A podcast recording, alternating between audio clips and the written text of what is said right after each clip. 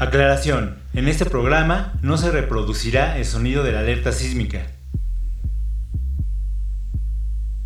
Eh, soy Pamela Quebec, soy reportera, tengo 38 años y definitivamente a mí la alarma sísmica me da muchísimo miedo. Seguramente todo lo relaciono con el año 2017 que tuvimos estos sismos fuertísimos y que bueno, nos dejó todas estas malas imágenes e impresiones a muchos de nosotros. Y definitivamente la alarma sísmica es un sonido que a mí en lo personal me ha tocado que me despierte en muchas ocasiones y que no solo te te obliga a levantarte asustado, sino que te obliga a reaccionar y a actuar.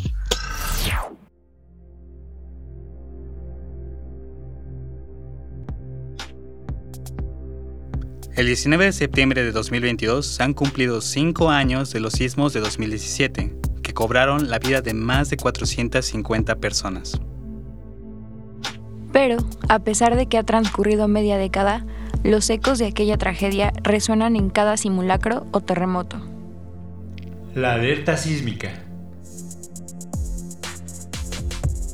El Centro de Instrumentación y Registro Sísmico AC, conocido por sus siglas como CIRES, opera el sistema de alerta sísmica y difunde los avisos en Acapulco, Chilpancingo, Morelia, Oaxaca, Puebla, Toluca y Ciudad de México. Desde 2015, el Centro de Comando, Control, Cómputo, Comunicaciones y Contacto Ciudadano de la Ciudad de México, el C5, por medio de un sistema de altavoces, difunde la grabación con el mensaje de alerta sísmica que emite CIRES. Según datos del gobierno de la Ciudad de México, en 2021, de 14.688 postes del C5, 12.826 estaban equipados con altavoces. Para 2022 ya había 13.860 altavoces. Es por eso que, al menos en la zona metropolitana del Valle de México, somos muchas personas las que conocemos bien ese sonido. Y no, no necesitamos reproducirlo. Pero este sonido que nos puede evocar recuerdos dolorosos, de luto o catástrofe, también puede ser la oportunidad para evitarla. Porque la alerta sísmica es un sonido de miedo, pero también es un sonido de vida.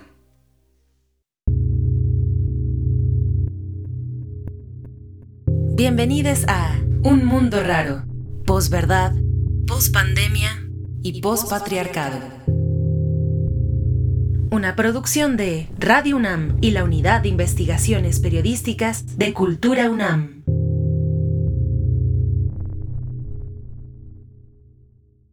Este, a mí sí me dan miedo. Sí, como que es muy estridente y sí es lo que más me espanta, no tanto el movimiento, sino todo el ruido que se genera, me pongo mal. no me gusta el sonido. Como lo relata Martín, de 23 años, el sonido de la alerta sísmica puede generar sensaciones de angustia, miedo, estrés o ansiedad en algunas personas. El efecto de este sonido incluso puede ser tan extremo al grado de desencadenar situaciones que ponen en riesgo la vida o que incluso conllevan a la muerte. Les platicábamos al inicio de esta información, de esta emisión informativa, bueno, es importante mantener la calma luego de un eh, sismo, de la alerta sísmica, sobre todo como la que se eh, activó el día de ayer, porque fíjese usted que dos personas perdieron la vida por infarto debido precisamente al impacto que les provocó la alerta sísmica previo al temblor de la mañana de ayer. Los primeros reportes indican que una de estas personas falleció en División del Norte y Miguel Ángel de Quevedo, mientras que recibía atención médica y la otra víctima murió en su domicilio. Esto sucedió en la colonia del Valle, en la delegación Benito Juárez. Hay que mantener la calma. Pero, ¿cómo es que pasa esto?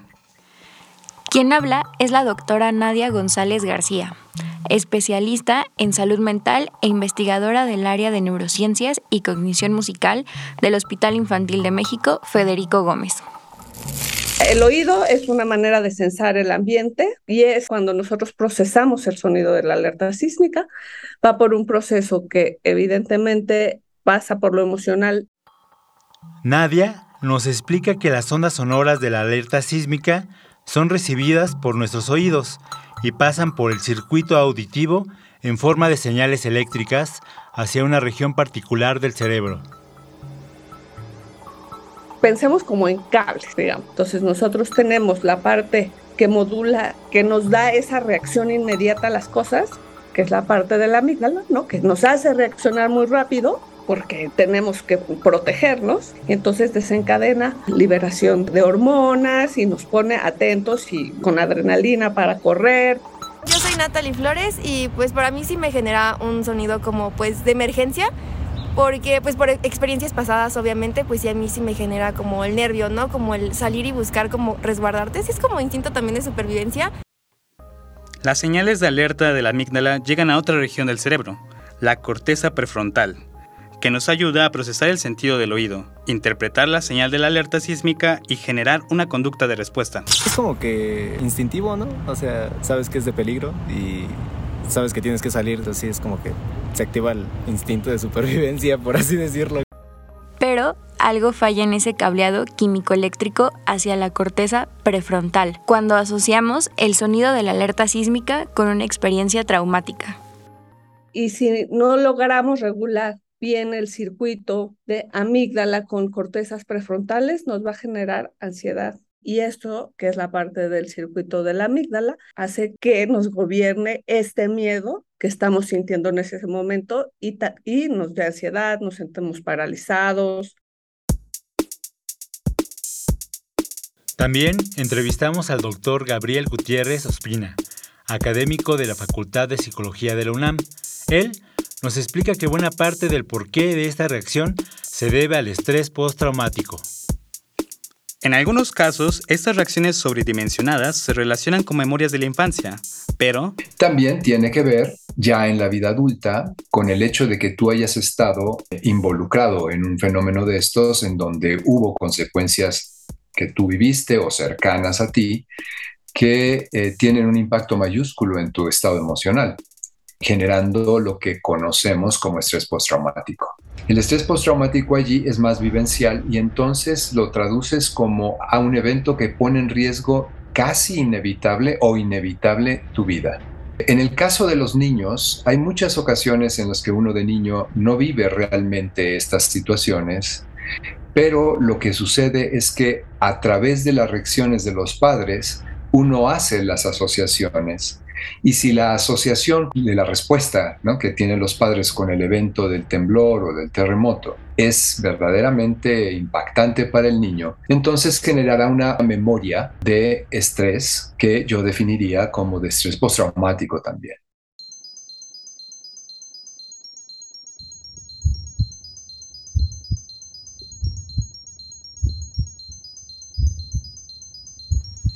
Esta asociación con la alerta sísmica, con una posible muerte a través del estrés postraumático, incrementa la frecuencia cardíaca. La respiración se hace más rápida. Los músculos se tensan, la glucosa se eleva y el cuerpo se pone en un estado de hiperexcitabilidad. Finalmente, se generan respuestas excesivas ante un desastre. Esto genera dos cosas. Una, un estado de hipervigilancia mucha alerta. Dos, un miedo inminente a morir, que puede incluso traducirse en un pánico, en una respuesta de pánico, que generalmente se transforma en una baja respuesta motriz. Se inhibe tu respuesta motriz en el pánico, te congelas. De hecho, así se le llama un congelamiento conductual. Así, el cuerpo memoriza el estrés postraumático y asocia estas conductas con el sonido de la alerta sísmica la próxima vez que se escuche. Una vez que tu cuerpo memoriza eso, además de que tu cerebro memoriza la experiencia y hace la asociación, en condiciones que se repitan, vas a tener el mismo tipo de respuesta. Laura Sánchez, de 40 años, recuerda justamente cómo se desembocaron ataques de pánico entre personas a su alrededor durante la alerta sísmica. Yo andaba allá en el centro por la raza y yo estaba en un centro comercial. Primero sonaron las alertas, pero te digo, todo pasa en cuestión de segundos que la gente choca entre sí misma y no sabemos qué hacer, ni cómo actuar, ni controlar ese susto, ¿no? Esa angustia que te da, porque no sabes si te va a caer algo o te vas a morir ahí en el mismo instante. Sí, me tocó ver gente que se estaba desmayando, gente que gritaba y hubo gente desmayada al lado de mí y una persona que estaba trabajando salió y se desmayó y la verdad es terrible. De forma similar, Judith, estudiante de intercambio originaria de Austria, cuenta que mientras trabajaba en la Ciudad de México experimentó por primera vez una alerta sísmica, pues en su país no existe algo parecido y de repente como todo el mundo así como salía fuera y yo estaba así como, pues sí, asustada porque no sabía así como qué pasaba, si era real o algo así. Entonces yo siempre ahorita como cuando me hablan pues de las alertas sísmicas, siempre creo que es más por el sonido que por otra cosa y como también por cómo reacciona la gente, ¿no? En general.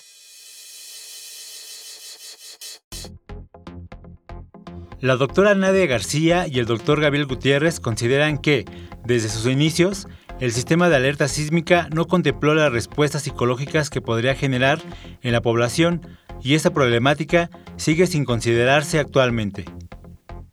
Entonces, me parece que sería muy buena idea que cuando se diseñen estas cosas se consulte con psicólogos para tratar de diseñar algo que sea mucho más acorde al manejo emocional de la población en donde se va a poner. Ambos especialistas señalan la falta de estudios sobre los impactos psicológicos de la alerta sísmica, tanto que, incluso a cinco años de los sismos de 2017, sigue siendo desconocida la huella que dejaron en la salud mental de la población mexicana. Por ejemplo, Angélica Ferrer es periodista, tiene 30 años y durante los sismos de 2017 no dejó de trabajar ni un momento. Así que, como la mayoría de las personas que presenciaron este evento, resintió un impacto de manera negativa en su salud mental. Desde entonces, cada vez que escucha la alerta sísmica, reacciona buscando rápidamente lugares seguros. Me llamo Angélica Ferrer, tengo 30 años y soy periodista.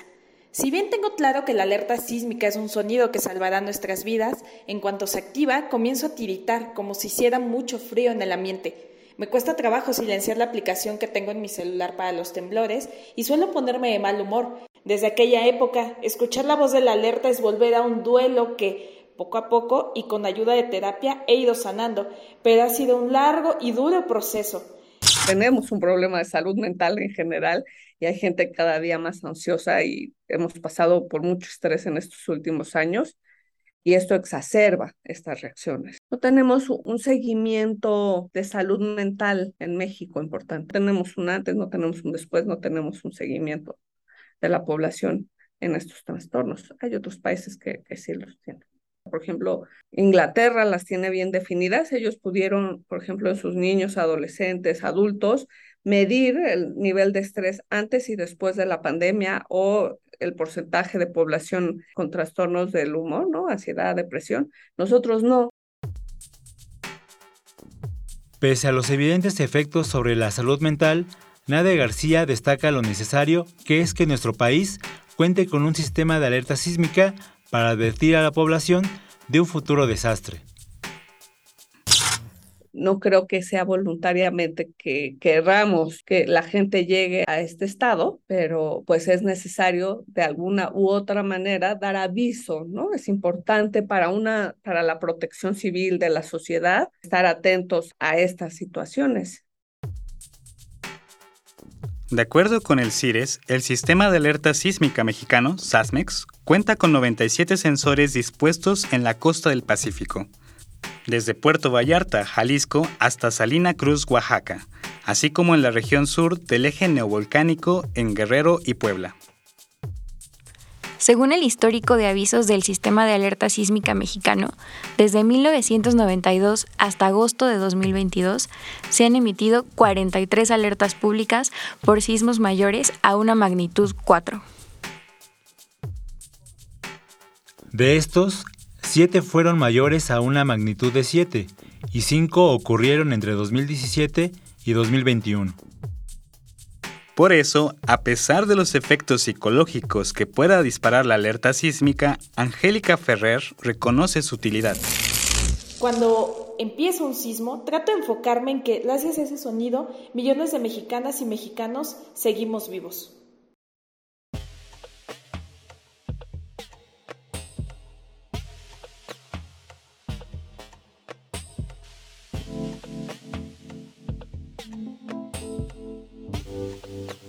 Algunas personas consideran que el problema de la alerta sísmica es su sonido particular. Mi nombre es Carlos y tengo 28 años. Pues creo que la finalidad de yo creo que es que más que los asuste, los alerte, pero de igual manera si pudieran buscar otra pues, sonidos o otras estaría muy bien, ¿no? Sin embargo, Nadia González y Gabriel Gutiérrez consideran que el impacto psicológico sería el mismo, no importa qué sonido reprodujeran las bocinas. Yo creo que lo que considero sucedería es que volverías a hacer una eh, asociación con el sonido. Y tú puedes poner una pieza de Mozart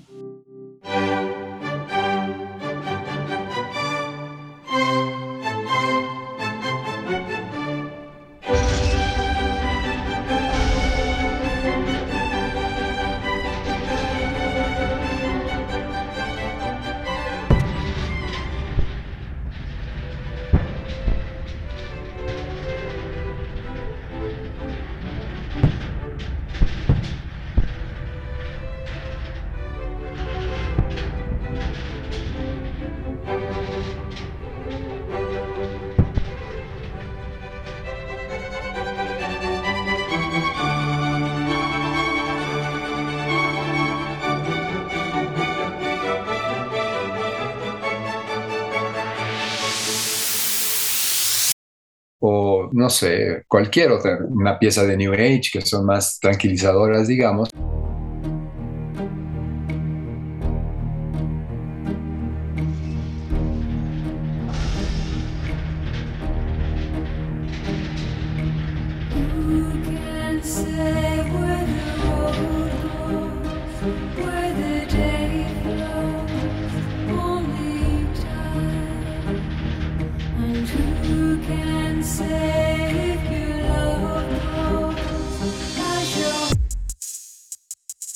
Problema no es tanto el sonido, el problema más bien es la asociación que tú haces con eso. Probablemente si cambian el sonido de la alerta sísmica y ahora colocan a Mozart,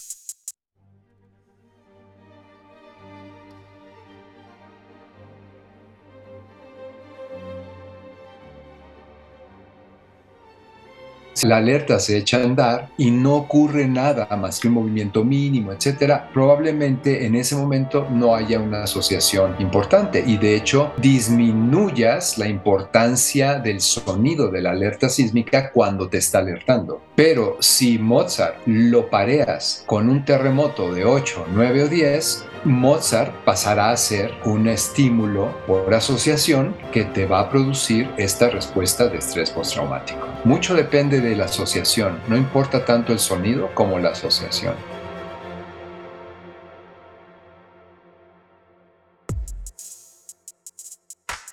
Así que no, la música clásica no es la solución.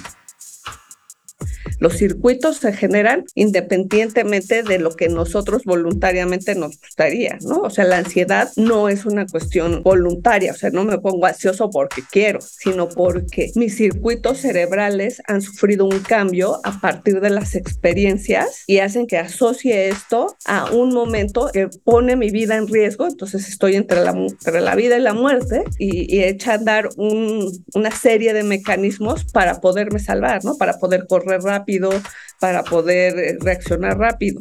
Y el miedo se entrena. Si a mí a los cinco años me pasó algo muy malo en el temblor, eso muy difícilmente se me va a olvidar y muy difícilmente lo voy a poder controlar independientemente del sonido de si fuera casi una música de niños o ese sonido tan agudo. Entonces, ¿cómo nos podemos reconciliar con un sonido que nos da tanto miedo? Los especialistas, Nadia y Gabriel, tienen dos recomendaciones. Concentrarnos en nuestra respiración y tratar de resignificar el sonido.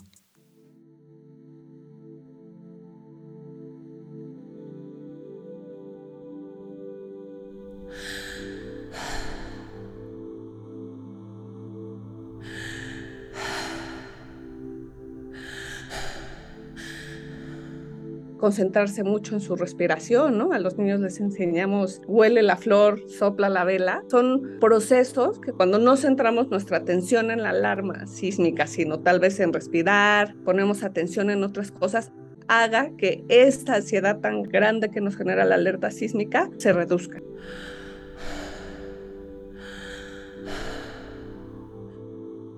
Yo trato de controlar la calma, acercarme a un lado donde no tenga algún percance, se me caiga un cable, un poste o lo que sea, y trato de calmar un poco a la gente porque la gente en esos momentos pues se espanta, ¿no? Obvio, no sabe ni cómo reaccionar.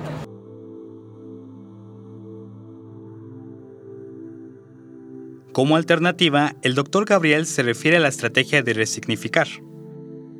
Primero, reflexionamos cómo llegamos a tener ese miedo. Después, resignificamos con un ejercicio y así dejaremos de asociar el sonido con el miedo. Gabriel explica este ejercicio de terapia, el cual llama protocolos de desensibilización. ¿Cómo lo haces? Bueno, pues eso. La alarma sísmica en realidad te da como 45 segundos a un minuto para poder moverte, minuto y medio, una cosa así. Entonces decir, bueno, vamos a bajar, vamos a poner la alarma y no va a temblar. Vamos a poner la alarma y no va a temblar vamos a poner la alarma y no va a temblar, y así varias veces. Eso va a producir, ah, pues no pasa nada, necesariamente. De pronto pones la alarma y dejas 10 minutos y mueves el lugar en donde está, ¿no?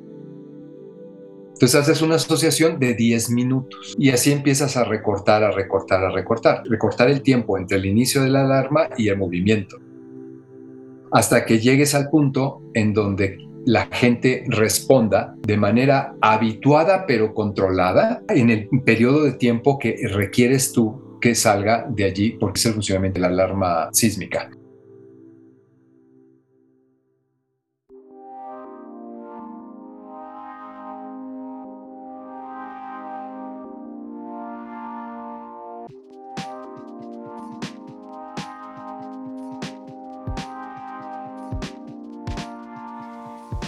Además de los expertos en psicología, el Centro Nacional de Prevención de Desastres, el CENAPRED, sugiere una nueva perspectiva para reducir el estrés ante el sonido de la alerta sísmica. La alerta nos anuncia un sismo. El sonido es el que me anticipa como que lo fuerte que vaya a suceder. Escuchas la alarma y si de repente dices, ahí nos va a venir el temblor súper fuerte. Los sismos que me han tocado me, se me han anticipado la importancia está que personas como Paloma, de 22 años, consideran que es mejor que se escuche la alerta a que no lo haga. No, de hecho no me espanta, o sea, no tengo como que ninguna reacción y además en donde vivo pues jamás se escucha. En la Ciudad de México, pero eh, al poniente, no funcionan. pero sí, sí preferiría que se escuchara porque la alerta anuncia la oportunidad de actuar para ayudar a las personas cercanas y a nosotros mismos.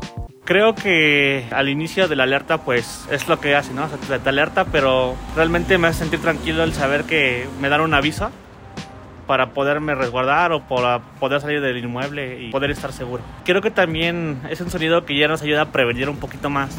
Eh, es algo que culturalmente pues ya hemos ido aceptando, más que nada aquí en la Ciudad de México pero creo que sí es algo que nos puede ayudar a salvar la vida. Así que, aunque este característico sonido pueda seguir evocando temor ante la experiencia de un sismo, también podemos pensar en la alerta sísmica como un sonido con el que es posible preservar la vida.